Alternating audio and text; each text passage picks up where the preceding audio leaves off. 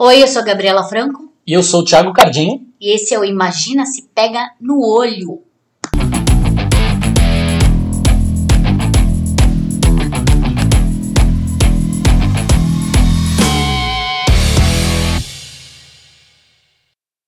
Bom dia, boa tarde, boa noite. Boa noite, bo buonasera Catuxa. Você, onde quer que você esteja, é, em qualquer horário, aqui está o Imagina se pega no olho para você. E a gente vai começar com o quê? O melhor quadro deste podcast, ou pior, né? Sei lá. É. Mas é o Bolsonaro fazendo bolsonaristas. O presidente da República, Jair Bolsonaro, reafirmou nesta sexta que pretende fazer mudanças na Petrobras. Apesar da reação negativa do mercado às críticas feitas ontem durante sua live à política de preços de combustíveis da empresa. Ele não foi específico sobre quais alterações planeja na campanha. Na companhia, desculpa. O anúncio que teremos mudança sim, anuncio que teremos mudança sim na Petrobras, disse ele. Jamais vamos interferir nessa grande empresa na sua política de preço. Pff, ou seja, grande bosta. Mas o povo não pode ser surpreendido com certos reajustes. Faça-os, mas com pre- previsibilidade. É isso que queremos. Gente, ele quer que mande um, um- um alerta dizendo que vai aumentar o preço, é isso? Calma que vai ficar pior. Na quinta, ele criticou a Petrobras pela alta dos preços dos combustíveis e disse que vai zerar os impostos federais sobre o diesel por dois meses, sobre o gás de cozinha por tempo indeterminado. Em um evento no final de janeiro, o presidente da Petrobras disse que a ameaça de greve de caminhoneiros que buscava pressionar pela redução dos preços do diesel não era problema da estatal, que pratica preços de paridade internacional.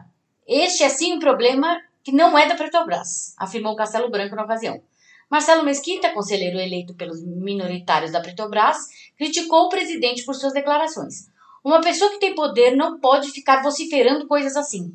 Ai, se fosse só isso que ele vociferasse. Pois As é. declarações geram volatilidade, geram dificuldade para o ambiente de negócios no país. E não só comentários. Não temos fatos, só frases enigmáticas que só geram volatilidade, tensão no mercado e aumentam o risco Brasil e o dólar. Analisou Mesquita no jornal Valor Econômico. Tem uma, um, um acréscimo que a gente precisa fazer, que isso foi pouco antes da gente fazer essa gravação.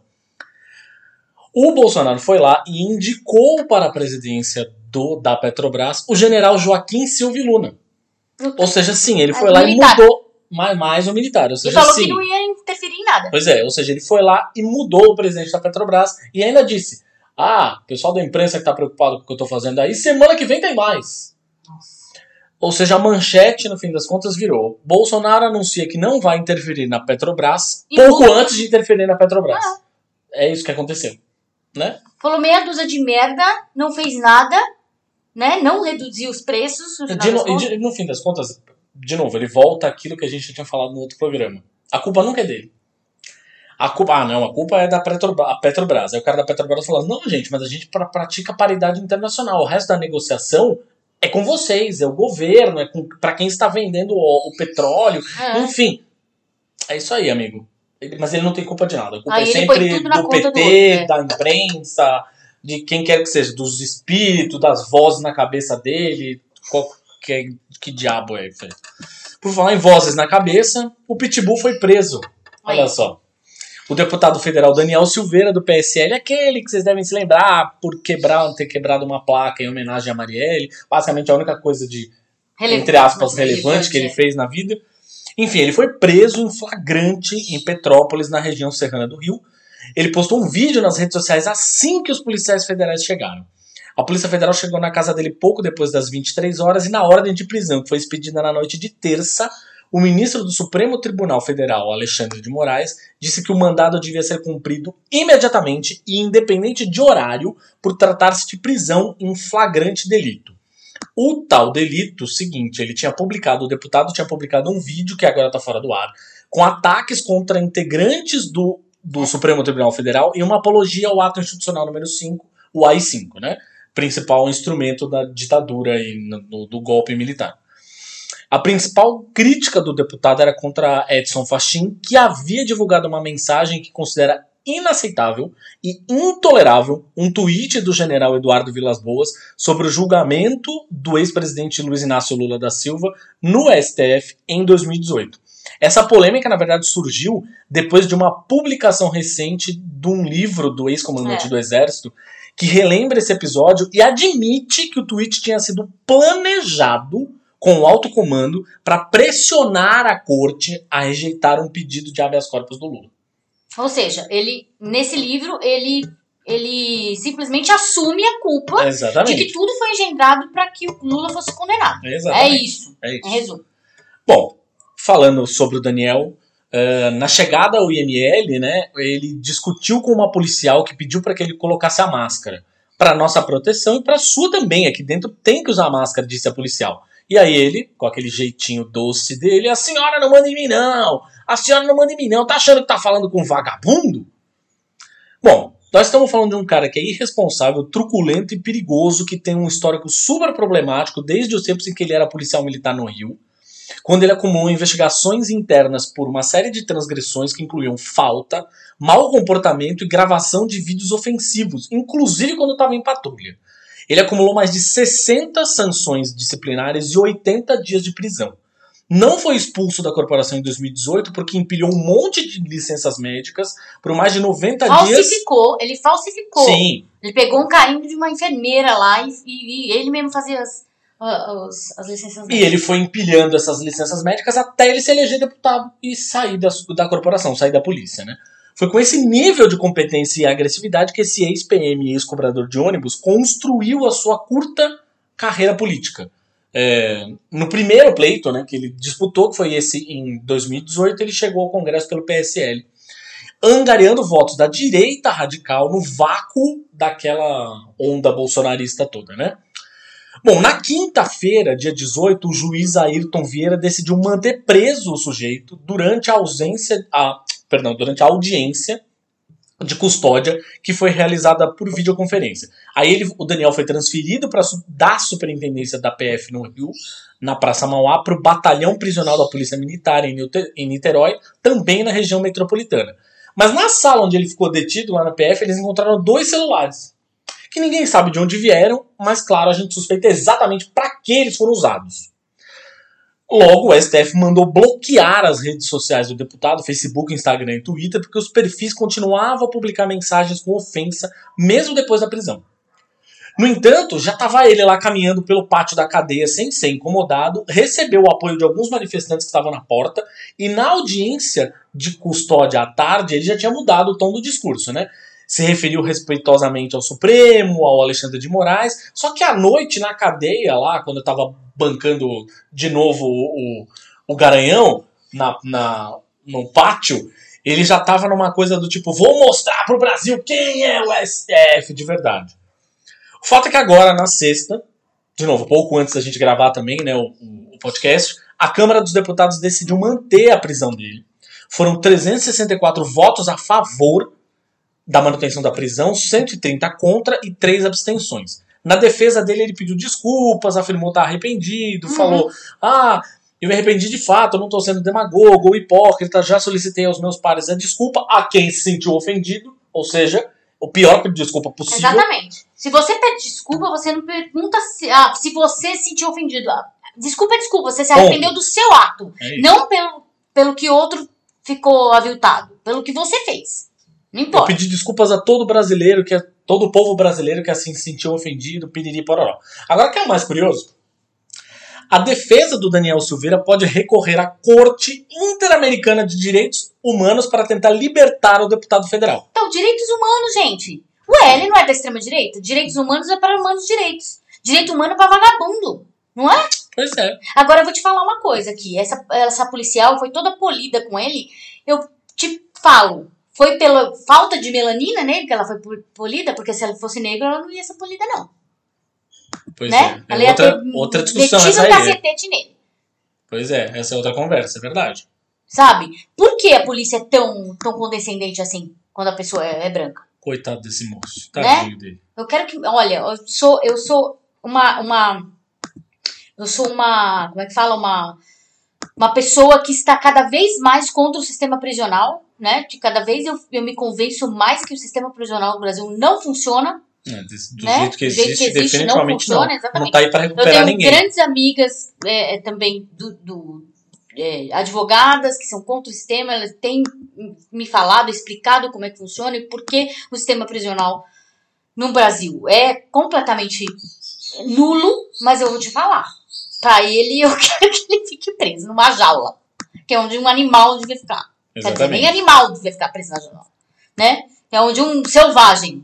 Este, anima, este tipo de animal. É, Este tipo de animal nem animal ficar. tem que ficar preso em jaula. Tem que ficar no seu habitat natural. Como ele não tem nenhum habitat natural, não Pois se é. encaixa em nenhum habitat natural, tem que ficar, Boa, é verdade. tem que ficar numa Verdade. jaula.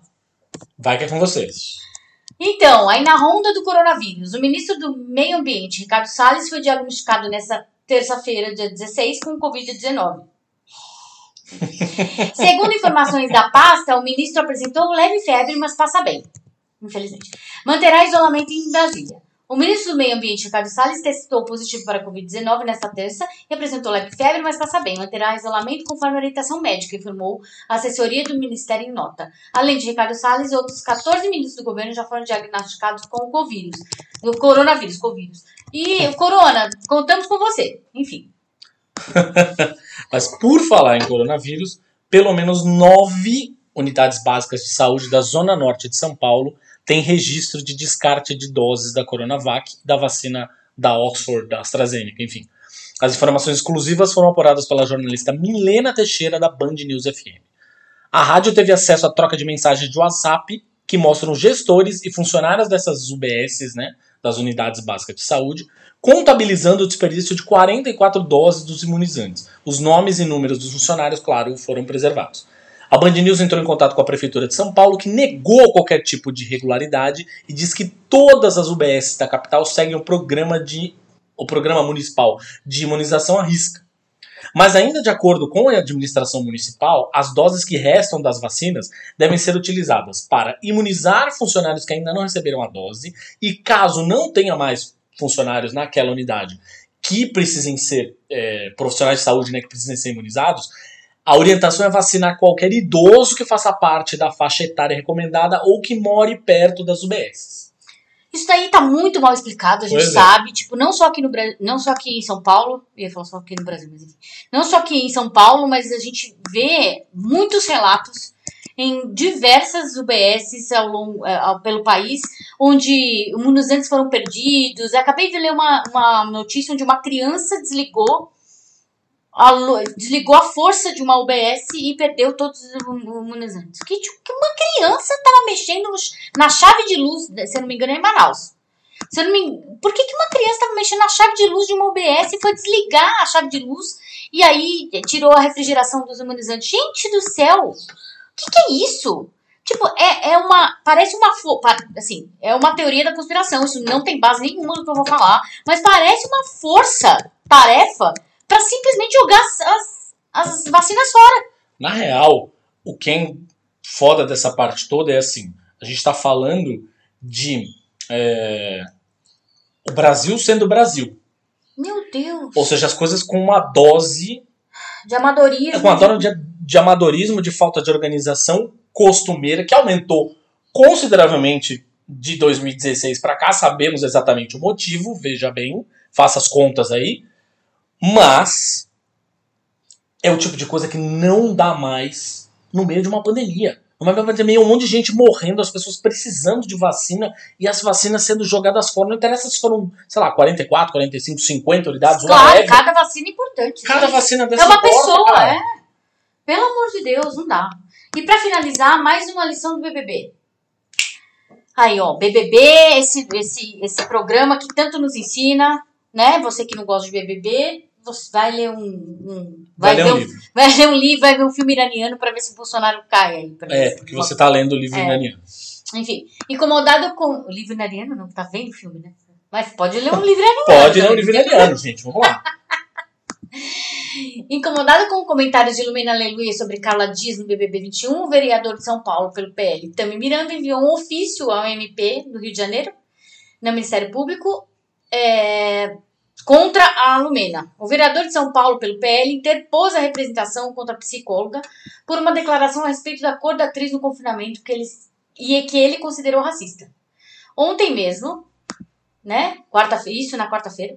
Já enviei um ofício ao MP. Não é só o termo político que adotou essa medida, e sim o cidadão.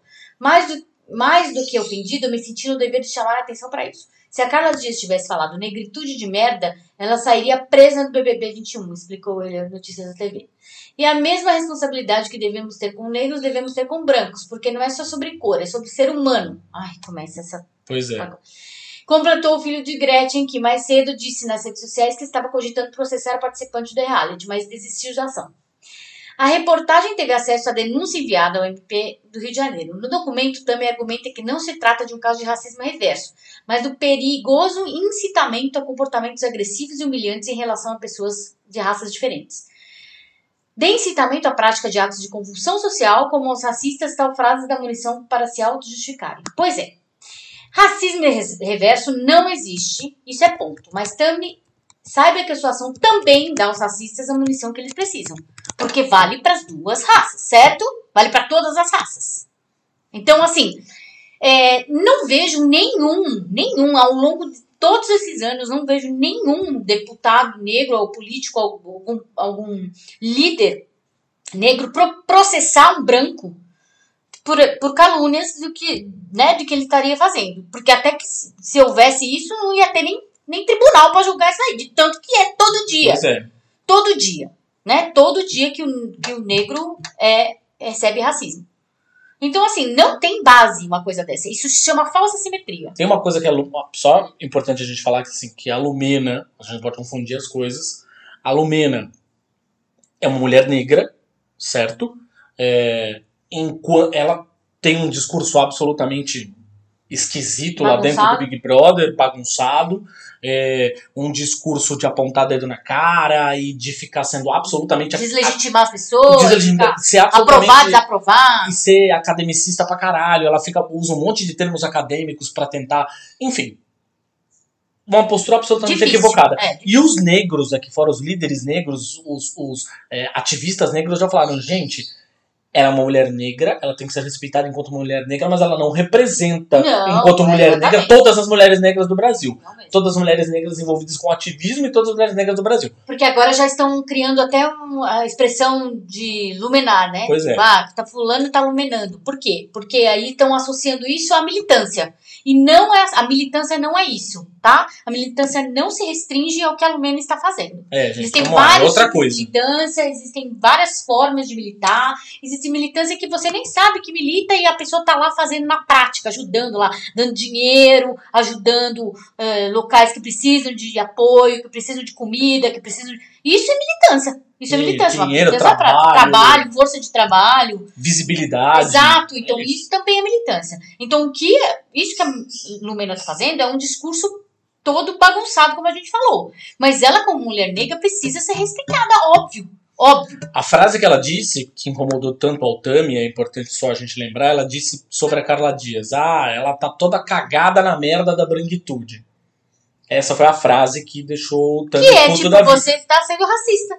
É isso. Ela tava acusando a menina de ser. Não, não a menina de ser racista, mas tava falando que a menina estava é, afundada nos privilégios. É. Qual que é o grande ponto aí? A coisa do racismo. É importante que se diga que é o seguinte, quando a gente fala de racismo, da mesma forma que a gente fala de machismo, a gente está falando de um preconceito contra uma minoria. E um Estrutural. pre- exatamente, é um preconceito minorar, perdão, um preconceito estrutural contra uma minoria que naturalmente é colocada para baixo na estrutura de poder. Exato. Isso É significa o que a gente falou na- no episódio passado, que até citei a Judith Butler. Isso, Entendeu? Exatamente a mesma coisa. Então, assim, nas estruturas de poder, gente, o branco é privilegiado sempre. Sempre. Porque a gente vive numa, numa estrutura patriarcal branca. E a gente é privilegiado. Não tem como. Então, sempre vai ser uma falsa simetria quando você quer comparar o, o, a opressão que o branco sofre com a opressão que o negro sofre. Sempre. Sempre não vai ter comparação. Exatamente. Não vai ter. Não tem Não comparação. adianta comparar. Não adianta Então não comparar. tem essa. Então não tem por que mover essa sanção, qualquer coisa que seja contra a Lumena. Não tem. Não tem, porque senão os, os negros também têm esse direito, abre a premissa para qualquer raça, os negros, indígenas, asiáticos, judeus, qualquer um pode ter- abrir E aí o Ministério aí- Público tá fudido, porque vai Público, ser. né, amigo? Pra, pra cuidar de uma coisa dessa. E seria ótimo, inclusive, né, que o Ministério Público cuidasse disso, cuidasse disso e não de denúncias de brancos achando que existe racismo contra eles. Que, de novo, estão no topo da cadeia e acham que podem dizer que tem racismo contra quem está na posição de poder. Veja você. Existe o racismo contra quem está na posição de poder, exi- existe é, sexismo contra quem está na posição de poder. Ah, coitado do homenzinho branco. Como a gente já estava falando da história lá do Arthur, por exemplo, de é, ser. é, ter sofrido assédio e o caralho. É isso, gente. Aqui não, Bill. É, a questão É, não é, é, o Arthur, é, é o Bill. Eu me confundo com os nomes deles ainda, tá? Desculpa. gente. Exatamente isso. A questão é, depois que a, a vida dele vai ser destruída por isso? Muito dificilmente. Muito dificilmente. A vida da Lumena pode ser destruída por isso? Pode. Exato. Então é isso que. e É, é sobre isso que é a estrutura de poder. Tá? É sobre isso que a gente tá falando. As consequências na vida de uma mulher negra são muito maiores do que as consequências na vida da Carla, de uma mulher branca, da Carla Dias. Ponto. Ponto. É isso aí. Bom, minha gente, então é isto. Demos a nossa rodada aqui. Vamos a ele, o meu, seu, nosso maravilhoso assunto da semana. Ai, imagina se pega no olho! Bom, o assunto da semana aqui, na verdade, é o seguinte: saiu esta semana o trailer do filme da Cruella. Não sei se vocês se lembram. Cruella, Cruella Cruel, Cruella de Vil em inglês, é a vilã do filme lá dos 101 Dálmatas. E vai ter uma versão agora em live action. É, já teve uma versão em live action, né? Que era a Glenn Close, era a Cruella, né? É. É, mas vai ter uma versão em live action que conta a origem dela. A personagem vai ser interpretada agora pela Emma Stone. É, o filme sai esse ano ainda, em maio desse ano. É, e o trailer é um trailer bem legal, na verdade. O visual do trailer, toda a estética do trailer é muito legal. Me surpreendeu. Tem um caminho que eu não esperava de um filme da Disney, fato. É, mas da mesma forma que aconteceu com o filme da Malévola, né, que é a vilã da Bela Adormecida e que ganhou dois filmes com a Angelina Jolie no papel da personagem, é, teremos um filme que vai falar sobre a origem da vilã e tal. E aí a gente teve muitas discussões a respeito disso. é, algumas discussões meio inócuas, assim, do tipo, ah, a Emma Stone não deveria ser. não deveria estar nesse papel, blá, eu gosto dela, gosto dela como atriz, então acho uma discussão estúpida. Ah, ela fez um monte de comédia romântica, não, não, não vai. é, não vai convencer como vilão, que é uma puta bobagem, enfim, a discussão não é essa. É, mas algumas discussões foram discussões bastante interessantes e a gente resolveu trazer isso até partindo do princípio de vilões. Por que, que os vilões tanto nos fascinam? É, e aí tem a coisa do. Tem só uma comparação que eu acho legal a gente falar, que é o seguinte. As pessoas estavam comparando, que é uma comparação ridícula, mas elas estavam comparando este filme com o filme do Coringa. Aí já é demais. É, não, uma, uma comparação ridícula no sentido de. Quando eu tô falando que é uma comparação ridícula, é um filme de vilão, entre Uhum. aspas, né? Sim, onde o vilão é o destaque. Assim como foi É o Malévola, destaque, gente. assim como foi Malévola, É. assim, mas qual é o ponto? Este filme é um filme da Disney. Exato. Não podemos esquecer. Então, assim, não achem que este vai ser um filme, apesar de ter toda a coisa da loucura, fala no trailer, né, dela, dela Ela ser- é má, ela é louca. ela é má, ela é louca e tal, não sei o quê. Psycho. Obviamente não vai pro lado do filme do Coringa. Isso é fato, assim, é um filme Disney, tá? Pra Então, toda a assim, família, pra criança assistir. então é isso, é, né? meio, é meio na pegada da, da, da Malévola, eu Então, acho, e sabe? aí Deve a gente ser. entra também numa, outro, numa outra seara aí, que é justamente essa questão, justa pro, seu filme da. Como fizeram com o filme da Malévola, a questão de humanizar o vilão. Pois é, então aí fica a dúvida. A Malévola é a moça, a bruxa que faz, Que coloca Ah. uma maldição no bebê. não coloca uma maldição no bebê, o bebê põe um pica lá, a Bela Adormecida pica lá o dedo na, na, na No agulha, fuso, e aí, na onde? no fuso da roca. No fuso? Fuso da roca. Vivendo e aprendendo, um fuso Chama chama fuso, aquilo, é. olha aí, aprendendo, você imagina, se pega no olho é cultura. É, Inútil, Ela- mas é. ela põe, não, é não. Enfim, aí ela pica o dedo lá e tem um sono eterno, não sei o que. Ela já coloca uma, colocou uma maldição numa criança. Então, o que a Disney fez com o filme da Malévola foi criar uma história por trás para mostrar por que, que a Malévola que ela se sentiu é, traída. traída, ela se sentiu colocada de lado, blá blá blá, blá. ok. Não só isso, porque teve a questão dela confiar nos humanos. Isso, é Isso. tratado, inclusive, no segundo filme da Malévola também, é. muito legal. Que é ter a questão de ela ser um ser faérico, é, e que também é, que é traída pelos humanos, então sempre houve essa questão de vamos viver em paz, todas as raças. Todas as raças. É, é um discurso muito maior, muito maior do que tipo a bruxa que vai lá e coloca uma maldição na, na criança. É uma, uma questão de, de diferença, de aceitar diferente. De E eu nem, é. desgosto, eu nem desgosto, na verdade, do- dos dois filmes da Malévola. São- Também não. O amo. primeiro eu gosto mais, o segundo gosto um pouquinho menos, mas bom, também divertido e tal. E tem essa coisa da mensagem que a Gabi tava falando. Agora, o ponto da Cruella é o seguinte, né? A não ser que a Disney dê uma volta muito, Muito grande, grande, é. isso a gente não sabe, só vendo o filme pra saber. Mas, a não ser que a Disney dê uma volta muito grande, eu quero entender como eles vão fazer a gente sentir empatia por uma mulher que basicamente mata cachorro pra fazer casaco de pele. Ou seja, ela mata dálmatas pra fazer casaco de pele. Esse é o ponto. Ela é a vilã do filme do 101 Dálmatas que ela faz isso. Então, vamos entender aí o que, que a Disney vai fazer pra fazer a gente sentir empatia. Ou se eles vão mudar. Porque o que eles fizeram com a Malévola, basicamente, foi mudar a história. da né? história. A história foi modificada. A Bela Adormecida Na verdade, não é a- é, verdade, não foi que ela foi mudada. Eles pegaram um, uma, uma ação que a Malévola, a Malévola fez, que foi justamente colocar uma maldição na criança. E a partir disso eles fizeram toda a questão. Acontece que é uma coisa, colocar uma maldição. Não tô, falando, não tô passando mão em bruxas, nem gente que coloca maldição em criança. É horrível. Mas assim, colocar maldição numa criança é uma coisa. Assassinar filhotinhos de Dálmata é outra coisa. É, bem diferente. Então, assim, até porque a Malévola tem toda essa questão do conto de fadas. É uma coisa, é uma coisa, queira ou não, é um conto de fadas. Ah, é um outro ponto. outro É um, ótimo é um ponto. outro ponto. Ótimo é um ponto. conto de fadas. Então ele tem uma moral, ele tem, ele conta, uma- é uma fábula, ele conta uma coisa que é real. Fala de bruxas, fala de fadas, fala- é uma coisa que ainda tá no, no como é que fala, na, no patamar da, Na fantasia. da fantasia, É, é. exatamente. Agora, a Cruella não. Ela se passa na, na nossa realidade. É uma É. coisa real. É, é Uma coisa real. lembrado, né? Isso é um então, ponto. isso é uma outra coisa que eu falo, gente, como é que eles vão fazer? Pra, pra É assim? Qual que é a, a grande questão aí, na real, é... Quando eu tô falando que eles, com a Malévola, o que eles fizeram foi re, re- fazer um reboot. Por quê? Porque quando a, a Bela Adormecida dorme, não é um príncipe que acorda ela, é a própria Malévola que enxerga ela Isso é muito fosse- legal, exatamente. Enxerga Eles tiraram, a mãe eles dela, mudaram, né? eles mudaram porque é a questão do amor verdadeiro.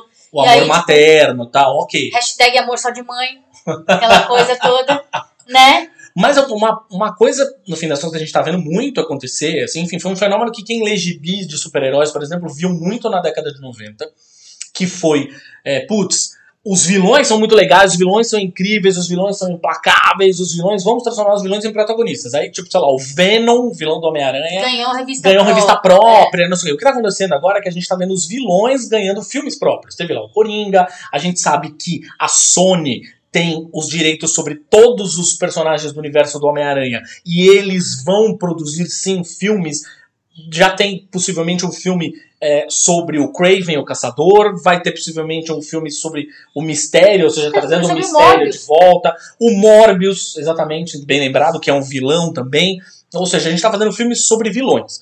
O meu ponto aí, tem um ponto que é um ponto importante, acho que a gente pode até começar por ele, é o seguinte. É, primeiro, o que aconteceu no filme da Malévola foi uma, uma- um arco de redenção, né? É. Ou seja, ela não é. No fim das contas, ela vira uma heroína, na real. É, o Venom mesmo teve o filme dele, inclusive ele vira exatamente como aconteceu nos quadrinhos, se não um herói, minimamente um anti-herói. Ele sai do papel de vilão propriamente dito e entra no papel de anti-herói, digamos. É o herói que tem uma moral um pouco mais perturbada, que mata, é o caso do Justiceiro, É, por tá. exemplo, né? Constantine, por exemplo. O caso é o caso do Constantine que vai lá, que trai, que Mente, faz as mutretas, isso. exatamente. Beleza. Não é tão ortodoxo assim como um tipo um super-homem. Que é com o tipo, Capitão é, exatamente. América, isso. Mas o grande ponto aí é por que a gente tem esses casos de filmes de vilões em que eles necessariamente fazem um arco de redenção. Por que de repente não ter um caso de vilão? O próprio Coringa é tratado. Loki. O próprio vilão. É, o Loki. Mas apesar que o Loki nos quadrinhos ele. Então, ele porque o Loki, na verdade, na mitologia nórdica, ele é um trickster. Então, a É, gente tem que é pensar que ele, é, né? ele tem que Isso, pensar que ele joga ele joga pra ele. Ele É joga no isso. time dele. É isso. Então, não não- importa se é bem se é ou mal. ou é- mal, é isso. exatamente. Não, e- mas o que eu tô falando é, o Loki vai ter a série dele agora, por exemplo, e tal. Mas, no fim das contas, acabam, as, as coisas todas acabam sendo essa coisa do arco de redenção. Porque a gente, de repente, não pode ter vilões sendo vilões. Exatamente. Especificamente mal.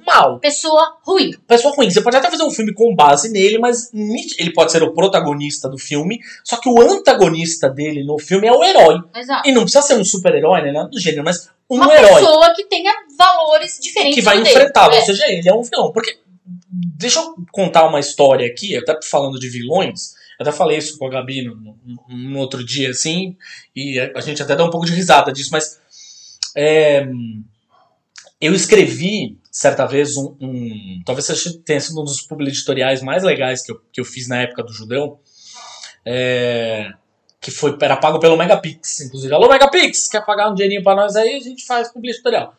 É, que era um publi-editorial, eles iam exibir toda a trilogia prequel do Star Wars. Né, episódio 1, 2 e 3. Mas enfim, é, eles iam exibir e aí eles queriam uma coisa que contextualizasse aquilo tal. E eu falei sobre a jornada do Darth Vader.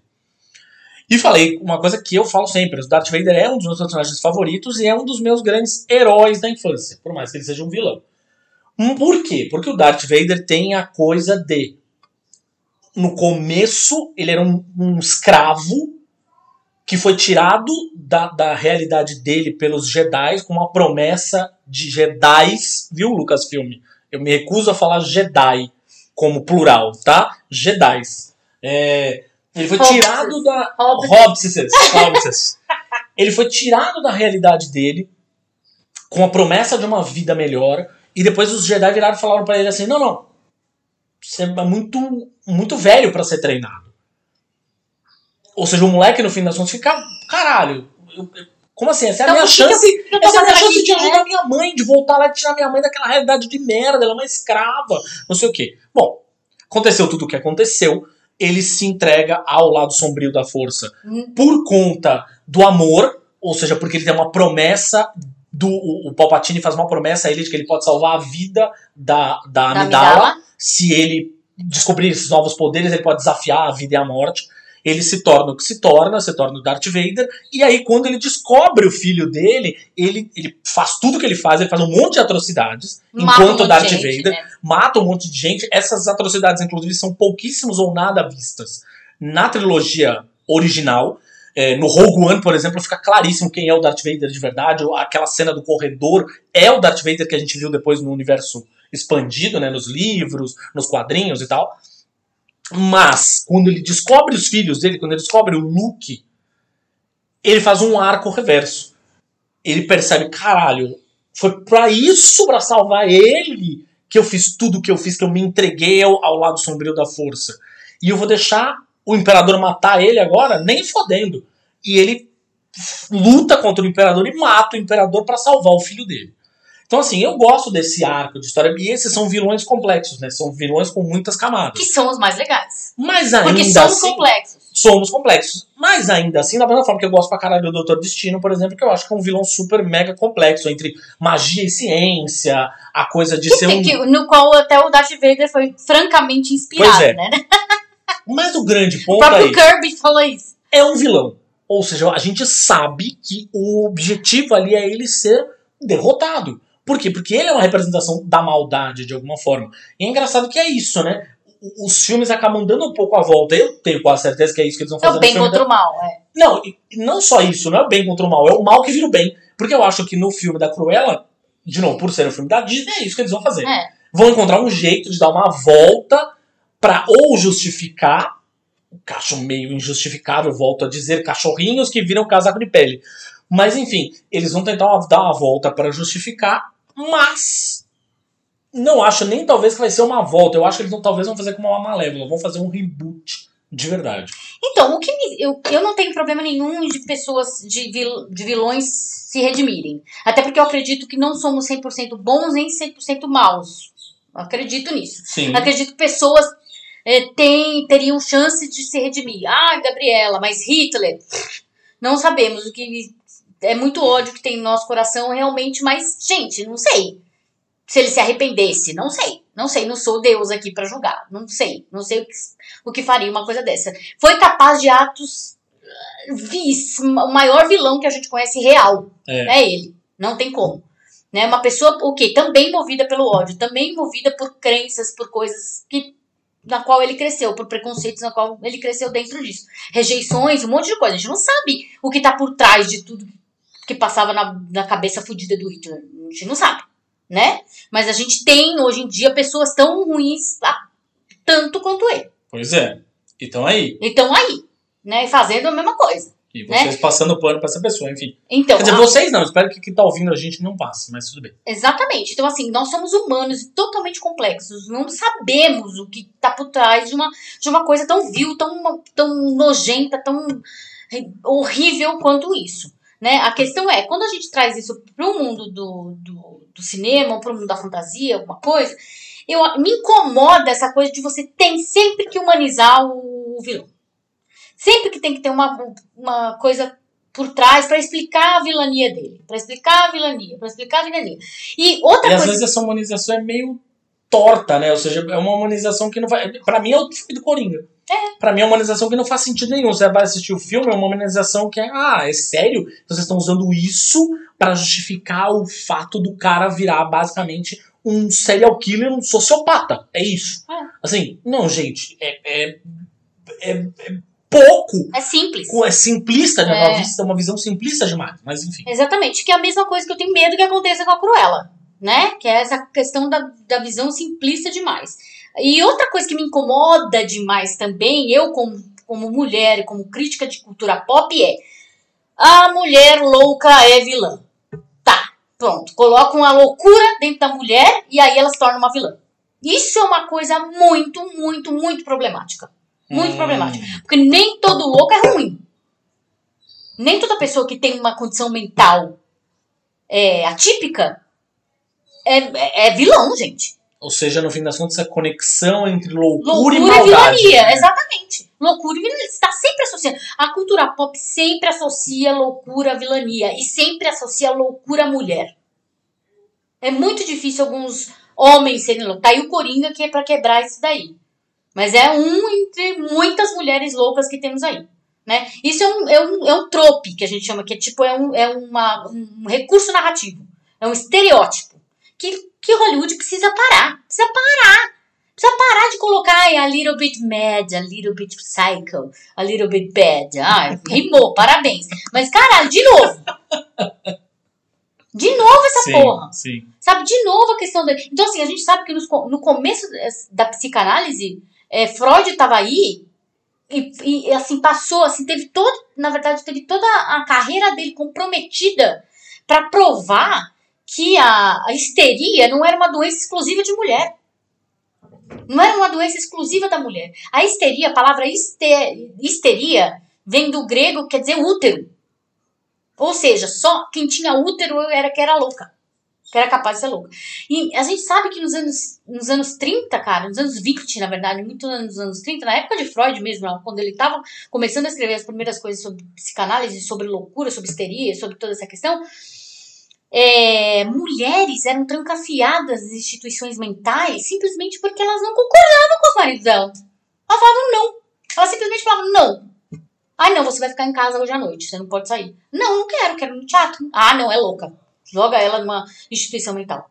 Milhares de mulheres completamente sãs, que não tinham problema ou condição mental alguma, foram trancafiadas e morreram trancafiadas para sempre em instituições mentais, simplesmente si- pelo simples fato de serem mulheres.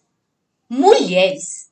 Então a gente não pode deixar de olhar essa, essa associação da loucura com o fato dela ser mulher do- com um olhar meio, ah, tudo bem. Tá? Novamente, é um tropo que novamente tá sendo uma carta que novamente Hollywood está jogando aí na nossa cara e a gente não tá falando nada. Pra quê? Pra que que colocaram a Cruella como louca? Porque ela não é capaz de ser uma pessoa ruim e querer matar cachorrinho? Tem um monte de mulher aí que tá matando cachorro, gente. Com, com chumbinho.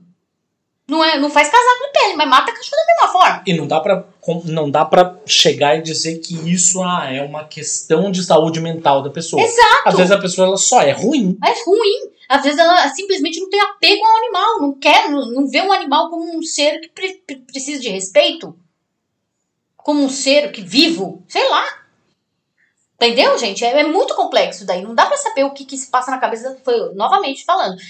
A gente precisa estudar a cabeça das pessoas pra saber o, qual é o gatilho aí que deu esse clique aí que a pessoa saiu matando o cachorro. Mas nem por isso a, a gente precisa associar isso a uma condição mental atípica. Sim. Nem por isso a gente precisa colocá-la como sendo louca. Entendeu? E eu não gosto da palavra louca também, né? Porque louca é outra coisa. Às vezes, a- a- quando uma pessoa tem, tem é, uma condição mental atípica, ela tem surtos que são devidos a essa condição mental atípica. Não é porque ela é louca. A gente chama de louca quando a pessoa faz. É, é sã e tem desvarios. Hum. Hum. Isso Hum. é, um, é, um, é, um, é termo totalmente errado. Sim. tá? Um termo totalmente equivocado de você chamar as pessoas que, que sofrem de uma condição mental diferenciada. Aí, entendeu? Não chama de louco. Eu chamo de louco o Thiago que, tá, que, que gosta do, do Asa Noturna, por exemplo. Eu chamo de, de louco. Porque pra mim isso daí não entra na minha cabeça. e é uma pessoa completamente sã e do Chaves, por exemplo. Puta que pariu, não entra na cabeça. É uma doida, uma loucura pra mim. Entendeu?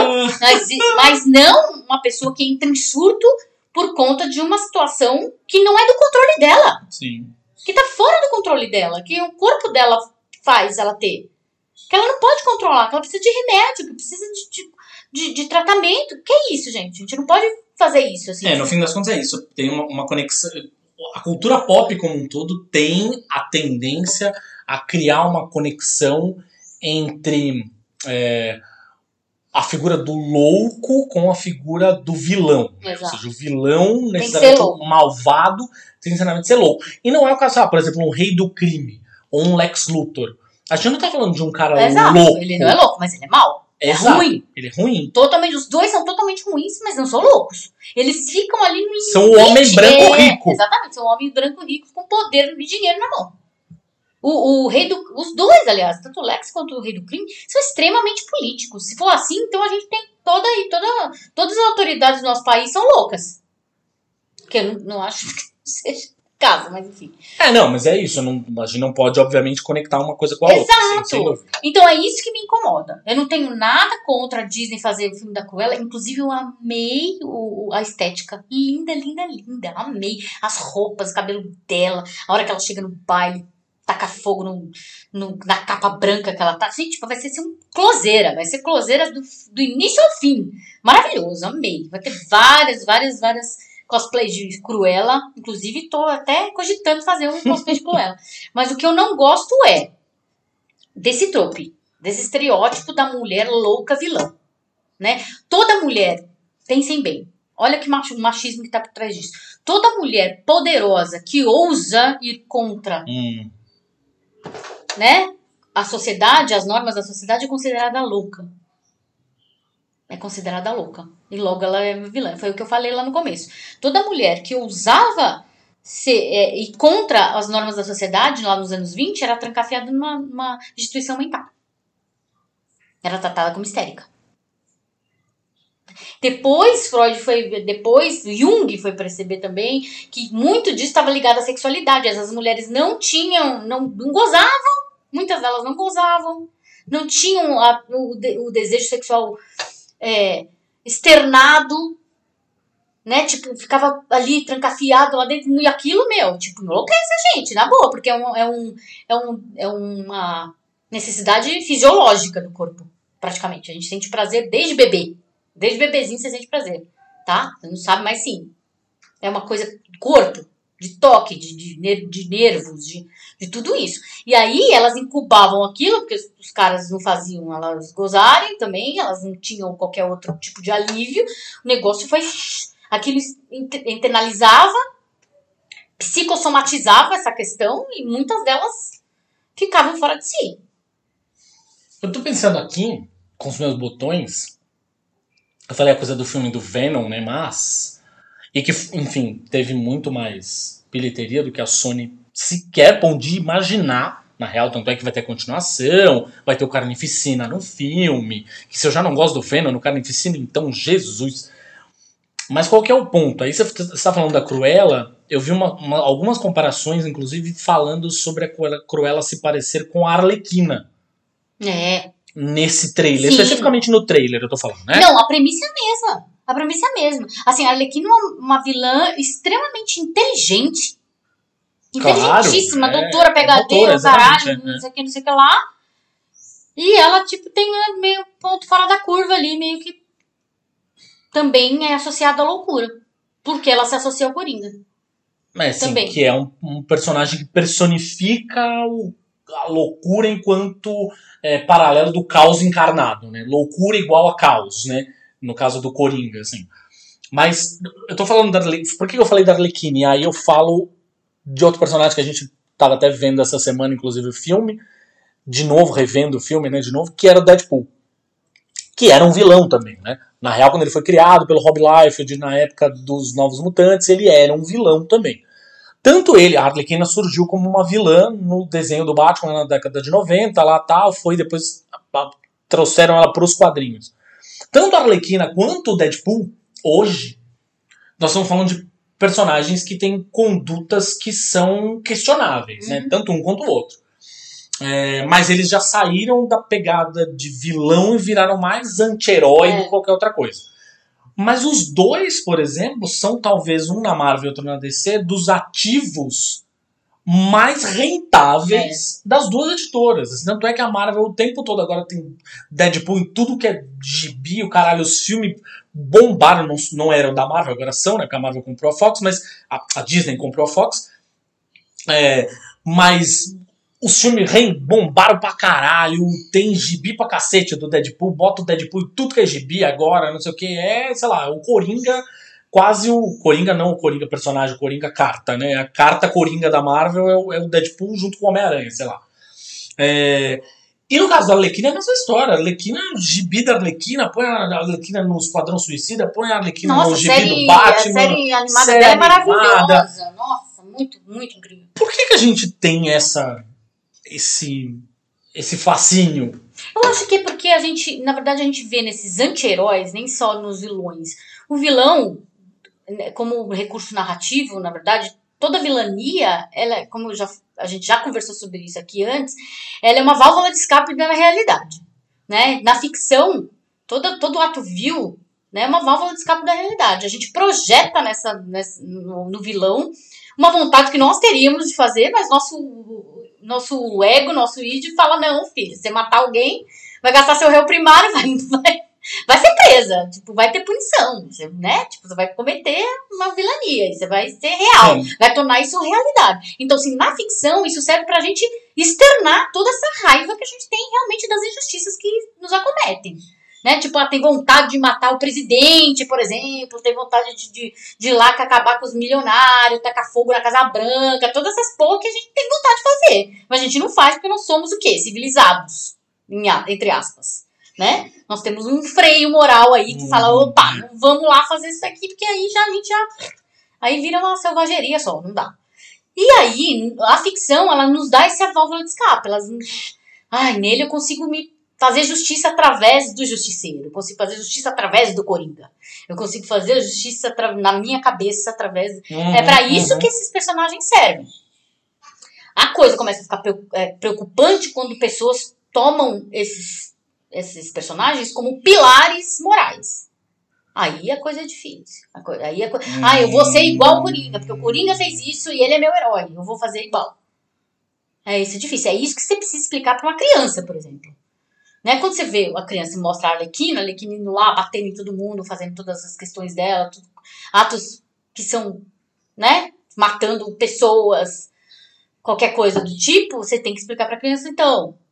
Eu acho que o fascínio que existe nesses anti-heróis é porque eles se parecem muito conosco. Eles são muito próximos ao que nós somos, né? Que ninguém é santo aqui, também ninguém é o diabo. Mas todo mundo tá lá no meio termo. Tá todo mundo ali no meio termo. Sim. E eu acho que eles são assim. Tem horas que eles se, ele- se agem, são movidos por, por, por boas intenções, fazem bons atos. A Arlequina fez um monte disso no Aves de Rapina. É muito legal você ver, tipo, ela ajudando outras pessoas, ajudando. E também fudendo em geral, a galera também. Sim. Então, assim, você vê a contra essa balança aí. Faz coisas boas, faz coisas ruins, faz coisas boas, faz coisas. Nem todo mundo faz só coisa boa, não é? A gente não é Madre Teresa de Calcutá. E acredito que nem ela tenha feito só coisa boa. Porque é humana. então, acho que esses anti-heróis, eles se aproximam muito da nossa, da nossa real essência. Então, por isso nós temos uma, um fascínio muito grande por eles. Né? A gente os vê, a gente tem uma identificação. Bate uma identificação. Você fala, pô, eu não sou tão perfeito. Eles não tão, são tão perfeitos, não são uma perfe... não são bastiões da perfeição como são, tipo, o Superman, o Capitão Marvel, a Mulher Maravilha, entendeu? Tipo, ah, tipo, deuses, praticamente, né? Hum. Incorruptíveis. Capazes, apesar do, do último filme da Diana, né? Meu Deus do céu. Já perdeu bastante da divindade dela, mas enfim. No É. Mulher Maravilha 1984. Porém, é, não, são, não, são, não são modelos inalcançáveis de virtude. Saquei, faz sentido. Entendeu? Então, por não serem modelos inalcançáveis de virtudes, a gente se aproxima mais dele. Então, a gente cre- sente empatia. Fala, puta, faria, também acho que faria isso. Por exemplo, mais Por exemplo, eu mataria o imperador pra salvar meu filho. Você não mataria? Que imperador? O Darth Vader, cara. Ah, sim! ah, sim, sim. é sim, isso. sim, é a motivação sim. Darth Vader, não é? Tipo, Voltando, sim, sim, sim. eu mataria alguém. Eu mataria alguém pra salvar minha filha. Com certeza. Se tem uma coisa que eu faria, eu mataria alguém pra salvar minha filha. Claro, quem tem um filho sabe dizer isso Então, sem... é, aí você se coloca nisso e fala, puta, eu também faria isso. No fim, somos todos, hashtag somos todos Darth Vader. E é isso. E aí, no, no fim, você se coloca em, em situações que você faria a mesma coisa que o vilão faria. Aí você fala, caralho, será que eu sou uma vilã? Não, ninguém. A minha filha tem essas, essas piras, né? A Valentina chega pra mim e fala: será que eu sou ruim? Eu sou uma pessoa ruim, né? Aquelas piras de adolescente e tudo. E a gente super conversa com: não, Valentina, nem todo. Ninguém é 100% bom, nem 100% ruim. A gente oscila entre os extremos morais aí. E cabe a gente, né, tentar equilibrar a balança aí pra, pra pesar mais do lado bom. Mas nem sempre é possível, a gente faz merda. E eu sempre falei isso na, na, pro Thiago, né? Quando a gente tenta ser muito bonzinho, muito bonzinho, tem que fazer tudo certinho, blá, blá, blá, blá, blá. pare pra pensar que você pode ser o vilão na vida de alguém, Sim. né? Alguém vai ter uma narrativa meio meio virada de você que pra, pra ele não, não soa bem. O que você disse, o que você fez, quem você é, como você age, Ou como mesmo, você vive. assim- então, assim, pra alguém, pra- pra alguém, você é o vilão. Não, e, e mesmo, e mesmo que nem seja uma narrativa enviesada, mesmo que seja algo que você fez de verdade Sim, ruim. ruim, É né? que você tava falando. Que a gente erra. E você pode ter se arrependido, caralho, não sei o que, mas é que aquela coisa ruim deixou uma cicatriz tão forte na cabeça de uma pessoa, na vida de uma pessoa, Exato, que que você é o naturalmente você é o vilão da narrativa dela. Exato. sim. Então, assim, a gente sempre. A gente acha que, ai, mas eu não faço nada de errado, eu tento. Ok, amigo, também continue assim, tentando fazer só coisas boas. Mas uma, talvez um erro seu tenha marcado muito a vida de alguém e pra ela você é o vilão. E é isso, você não, não, talvez não exista nada que você possa fazer Exato. é. Eu tô, tô lembrando aqui que, curiosamente, por exemplo, nos filmes do Batman, e aí, meu, considere talvez. O único filme do Batman, o único, talvez, que eu arrisco dizer que não é. A gente fala do Batman aqui, né, naquele papo com o Léo. é, eu arrisco dizer que talvez o único filme do Batman, de fato, que não tem um vilão como maior destaque do que o próprio Batman é o Batman Begins. Porque de resto, É. o primeiro do Tim Burton, o Coringa chama mais atenção que ele, depois o Pinguim e a Mulher Gato chamam mais atenção do que ele, aí tem o Charada e, e o. Por mais, enfim, tosco que seja o filme do George Schumacher, tá? Mas assim, o Charada do Jim Carrey chama muito mais atenção do que o próprio Val Kilmer. O, o, de novo, por mais tosco que seja o outro filme, Batman e Robin, o menino Schwarzenegger de Senhor Senhor Frio, Frio. Chama muito mais atenção do que o George Clooney. Aí tem o Batman Begins, que, enfim, amo o Liam Neeson, um beijo, mas aí ele não é um vilão tão atrativo assim ao longo do filme. Mas aí tem Heath Ledger depois, que Nossa, come todo mundo É. com farinha em qualquer cena que ele aparece. E mesmo com a tiração toda de sarro que a gente tem da voz dele, aquele filme que é bem ruim de qualquer forma, que é o Batman Ressurge lá, é, minimamente o Tom Hardy como Bane chama mais atenção do que o próprio, do que o próprio Christian Bale. Eu lembro do Bane na série. Na série. Na série, é, na série da Arlequina. Maravilhoso. A voz dele é incrível. Mas a questão é, não é só isso. Por exemplo, a gente traz pra, pra filmes mais recentes. Por exemplo, o Senhor dos Mares no Aquaman. Ele tá errado? É outra, é outra questão, é, exatamente. Ele tá errado? Ele não tá errado, gente. Os humanos estão lá poluindo os mares. Que que você faz? Vamos acabar com os humanos. Porra! O que, que você faria se você fosse um Atlântico, um habitante dos mares e um fulano? Tipo, a gente tá, as pessoas estão fazendo isso com a nossa casa. Os- nós mesmos, humanos, estamos acabando com o nosso próprio planeta. A gente não tem raiva dessas pessoas que estão fazendo isso? Não Pois tem. é. Não quer acabar com elas? Não quer falar, ah, o problema são os milionários, os desgraçados, as fábricas, blá, blá, que acabam, É. né? A mesma coisa, a mesma coisa, a mesma premi- premissa do Senhor dos Mares, falando, porra, eles estão acabando com os mares, acabar com o lugar que a gente mora. Vão acabar com eles. É, Errado não tá. A, a premissa do Killmonger, né? Killmonger, Do cara. Pantera Negra. Nossa, melhor vilão. Tanto é que no fim das contas, o, o Pantera, no final, que é uma coisa até que o próprio. é, que o próprio Tahishi Coates, que faz. que tá terminando agora uma passagem. Vai terminar agora uma passagem maravilhosa enquanto roteirista dos gibis do Pantera Negra. É, trouxe também, de alguma forma, uma discussão, mas que é justamente uma discussão que o próprio Pantera Negra, no fim do filme do Pantera Negra, acaba tendo que se minimamente dar ouvidos e entender o que o Monger está falando sobre é, quem nós somos, as nossas raízes, é, os nossos antepassados. é, e aí, o que, que, que você vai fazer com relação a isso, saca? Assim, que, que porra de orgulho é esse que você tem e que não se coloca ah, na. Não, não, não, estabelece uma posição e não. Ponto um, né, você não estabelece um- uma posição junto ao mundo, você se esconde do mundo ao invés de você ir lá e Posicionar, se é. posicionar, né, com relação ao mundo, é uma primeira coisa. E uma segunda coisa é, pô, você é um rei, amigo. Significa que você é o que? Uma monarquia, está acima de todo mundo, está acima do bem e do mal. É. Grande merda, assim. Que porra de honra de antepassado você tá. é, que, como você tá honrando seus antepassados se você se esconder debaixo do poder de uma coroa?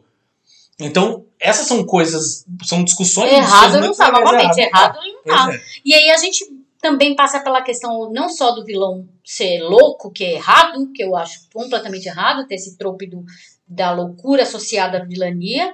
A gente também sempre associa a monstruosidade à, à vilania. Né? Tipo, ai, fulano, não- se não é louco, é um monstro. É igual como falam de ah, estuprador. Ai, fulano é um monstro. Não, senhora, ele não é um monstro. Ele é humano. Ele é homem. Ele é homem. E ele, é porque a gente desumaniza a pessoa. A gente desumaniza. A gente tira a questão da- do âmbito humano de que qualquer um seria capaz de fazer aquilo. Uhum. E é isso, gente. Qualquer um é capaz de fazer as piores coisas, até a pessoa mais fofa e linda que você conhece na vida. Eu, eu sou a pessoa mais fofa linda que você conhece na vida. Um beijo. Olha que absurdo, eu, amo dizer. Mas eu tô falando, eu seria capaz de matar alguém pela minha filha. Olha, ó. Sim. Então tudo depende do motivo. Tudo depende da motivação. É isso. Então, quando você se coloca ali, você fala, caraca, qual o ato mais vil que eu poderia, seria capaz de, de cometer? O que me tiraria do sério? O que quando você se coloca aí, quando você fala, puta, eu sou igual, eu sou igual o Coringa, eu sou igual o Darth Vader, eu sou igual a Arlequina, eu sou igual. Sou igual esses. Porque eu, eu tô falando uma coisa. Uhum. Eu vou lá tirar a vida de outra pessoa. É isso. É isso. Aí você se colar e você se vê humana. E aí você se vê, eh, você vê as pessoas, pelas motivações delas, são capazes das piores coisas. E aí você humaniza aquela pessoa. Você não, não tira. Você não coloca ela num grupo especial de monstros. Aqui estão a bolha dos monstros, que são capazes de fazer piores. Não. Eu tô nessa bolha de monstros também. Todo mundo tá. E aí que o bicho pega. Daí que mora. É. Eu tô, tô lembrando aqui, talvez tenha um dos filmes que eu hum, hum, tô mais curioso, na verdade, pra ver como eles vão tratar isso, que é o filme do Adão Negro. Ou seja, ele vai ser o protagonista do filme, The Rock é o prota- protagonista do filme. É, temos, vamos ter inclusive a Sociedade da Justiça no filme para lutar contra ele, né? Ou seja, é aquilo que a gente estava falando antes. Em teoria, pelo menos eu estou entendendo que ele vai ser retratado como um vilão de fato, e não como um vilão em arco de redenção. Ou seja, eu sou o malvado. Eu sou o protagonista, mas eu sou o malvado. Aqui estão esses são os heróis. Vai ter lá o Esmaga Átomo, o Gavião Negro, o Senhor Destino, enfim, vão ter a, A sociedade. a Sociedade da Justiça para lutar contra ele, beleza. É, isso é uma questão. Mas o que eu tenho receio é que, da mesma forma que acontece nos quadrinhos, que hoje ele, se É. não passou por um arco de redenção de novo, É minimamente ele virou um anti-herói, se talvez eles não vão fazer isso no filme. No final do filme, tenhamos ele se juntando à Sociedade da Justiça para lutar contra um vilão maior, assim. O que, de novo, eu acho que criativamente, narrativamente falando, eu já acho uma bobagem. Porque eu acho que é legal, de repente, mostrar um vilão sendo vilão. Ponto. E ele ser derrotado no final. Ei, os heróis venceram o vilão. Saca? A, a- a- a É, coisa é o que do- eu penso da Cruella também. Tipo, gente, se a Cruella for presa, pronto. Final do filme é a Cruella sendo presa. Porque, caraca, o que ela fez é injustificável. É. Pô, ela pode até mostrar todas as atrocidades que ela faz no filme, mas no final ela ser presa. Pronto. Aí pra mim seria satisfatório. Falou, caraca, é isso aí. Né? Tipo, sei lá. Por mais que eu, seja, que eu esteja revendo a minha questão lá do, do, do- contra o regime penal aí, que eu tô Sim, revendo sim, tudo sim. isso muito na minha cabeça ainda. Ainda tá muito cedo, mas eu tô realmente revendo tudo isso. Se isso funciona, realmente. Se o sistema penal funciona de uma forma, mas ela pagando pelo que ela fez, de alguma forma. Não sei como. É, Aí tá com a Disney. tá com a Mas Disney. foi o que eu falei pra você. Não existe problema algum em você fazer filmes com vilões, você retrata vilões, você mostrar a trajetória dos vilões. Mas o que me incomoda é, novamente, a associação da vilania com a loucura é, e a questão de. Eu- E aí, agora, no caso da Cruella, ela ser uma mulher. O que é mais problemático ainda, porque a gente sabe que pra homem toda mulher é louca né? E aí é louca simplesmente porque discorda dele.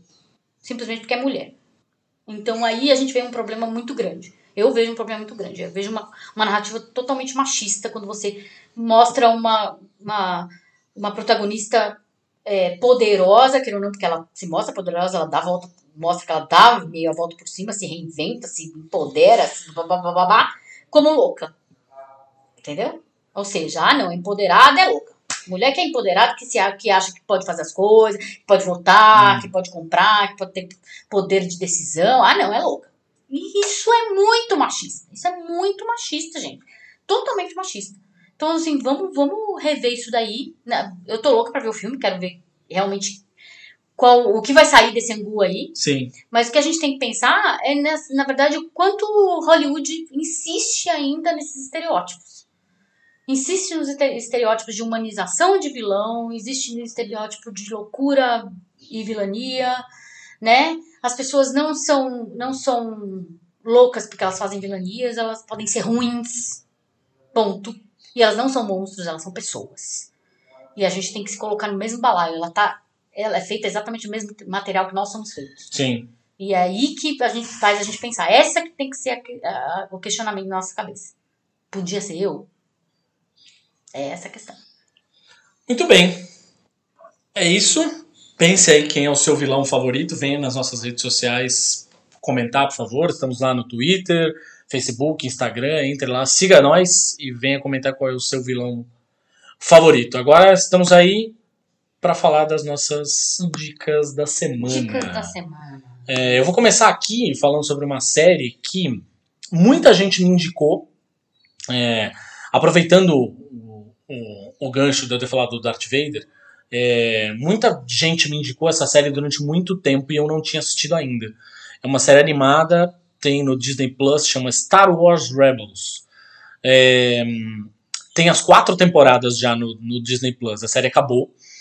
É, mas é uma série muito legal, elas passam logo é, ali na trilogia clássica, é, pouco antes da, da Uma Nova Esperança, do episódio 4, né? Assim, pouco antes do episódio 4. Então, ela mostra basicamente a formação da rebelião é, que vai enfrentar o, o, o Império, a coisa toda do, do senador Baio Organa, da princesa Leia e tal, e mostra esse grupo disfuncional de primeiros rebeldes, uma célula rebelde, e depois eles descobrem que tem outras células rebeldes rolando ao longo uh, da galáxia para lutar contra a, a, opressão do Império.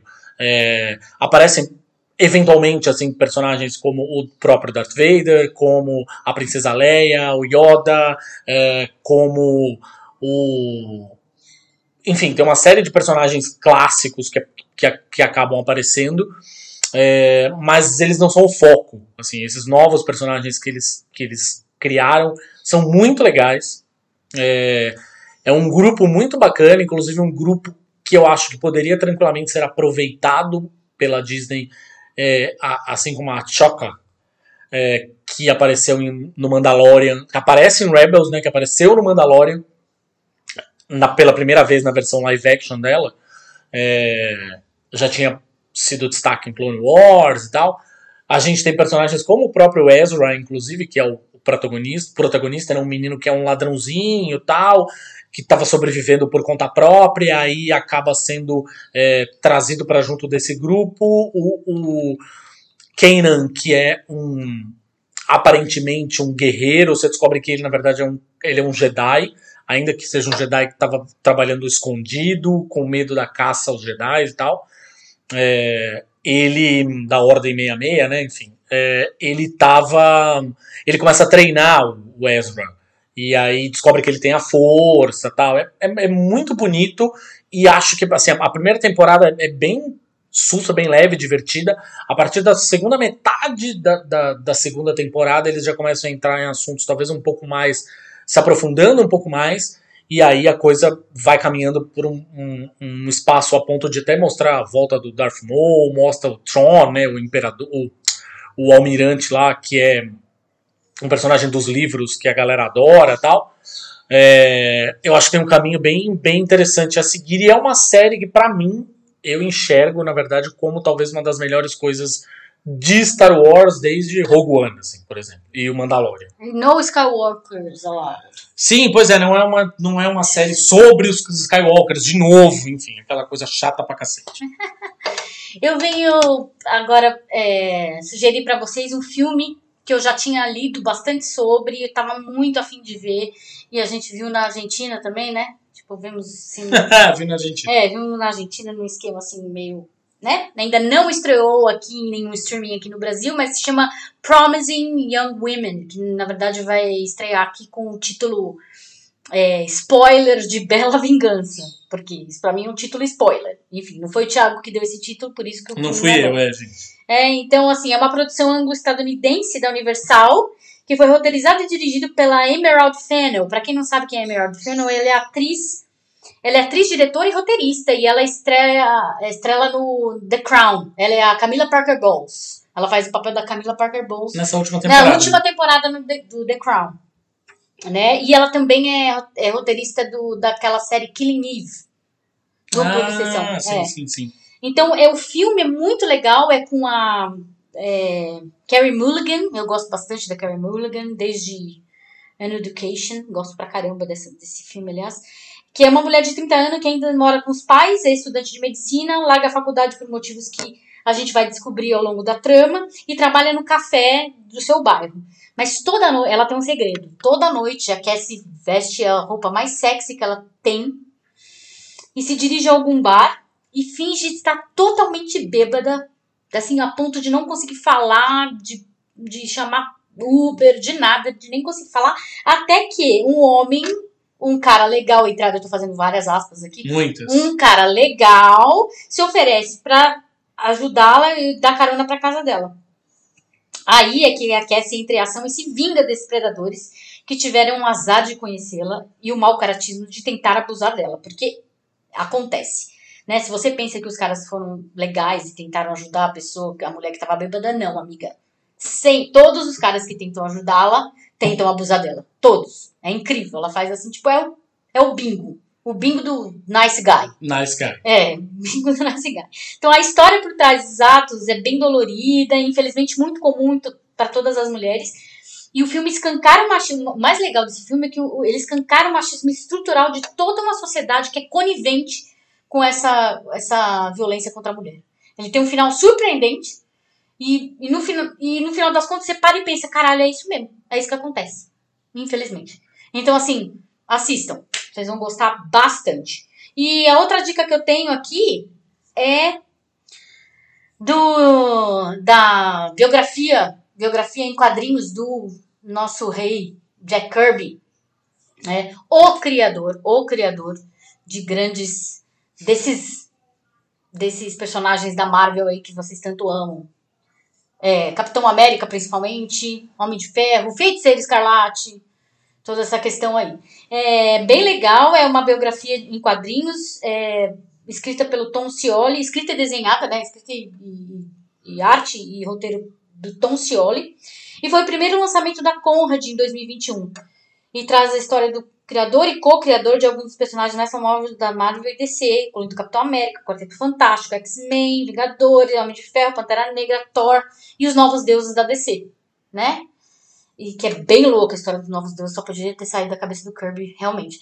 E é muito legal, eu gostei principalmente, assim, fala toda essa pendenga do Stan Lee versus Jack Kirby, que a gente sabe que é um negócio que é bem feio, que inclusive até os herdeiros de Jack Kirby não têm os direitos sobre os personagens que o próprio avô criou, pai e avô criou. É um negócio assim que tá na justiça ainda, tem muita coisa rolando, tem muita tem muito acordo ainda entre Marvel e os e os, os herdeiros, herdeiros do Jack Kirby ainda rolando. Então, assim, é um negócio que foi para as instâncias jurídicas, foi um bagulho feio.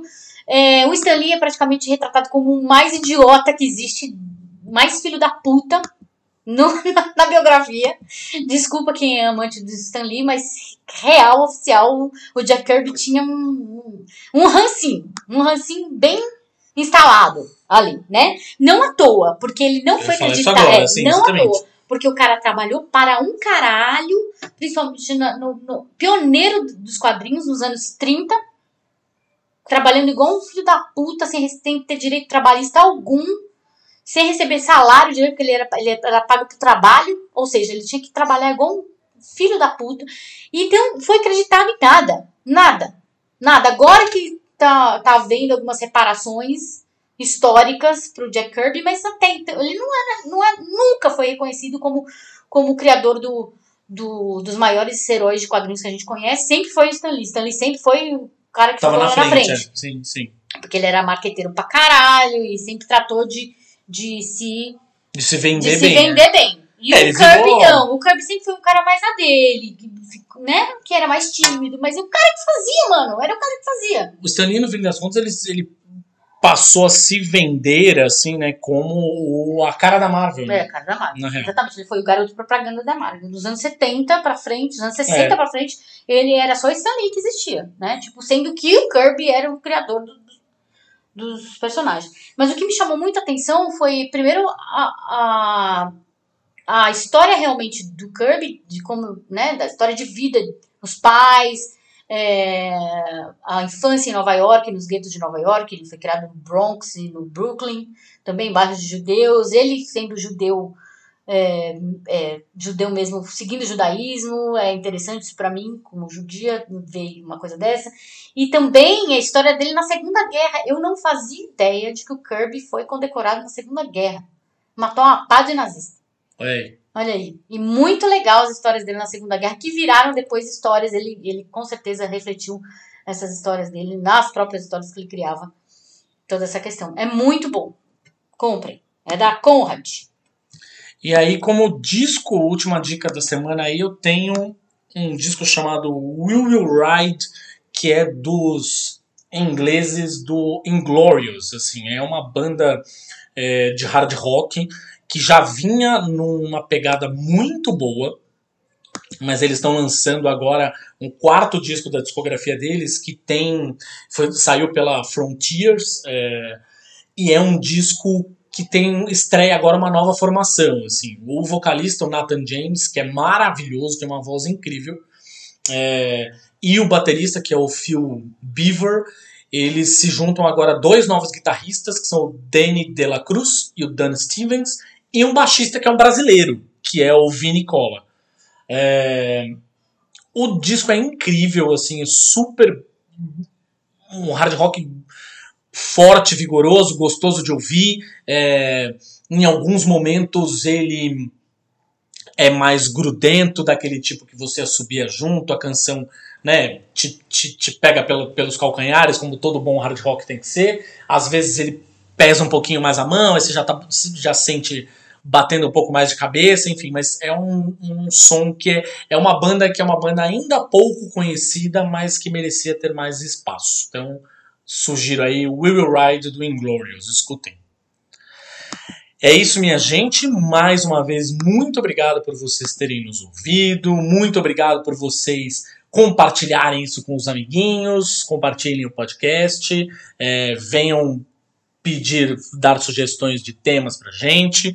Quem ganhou as coisas do, da, do concurso, fiquem tranquilos. A gente deu uma atrasada por questões pessoais, mas a gente tá mandando isso nas próximas semanas, no máximo, tá aí na mão de vocês. Queremos que vocês tirem fotos, inclusive, marquem a gente. Isso, põe uma roupinha lá. Põe a roupinha, marquem a gente. Nós vamos, inclusive, tirar fotinhos das, dos envios para vocês saberem que estão indo mesmo. Tá tudo a caminho. Primeiro de outros que teremos em breve.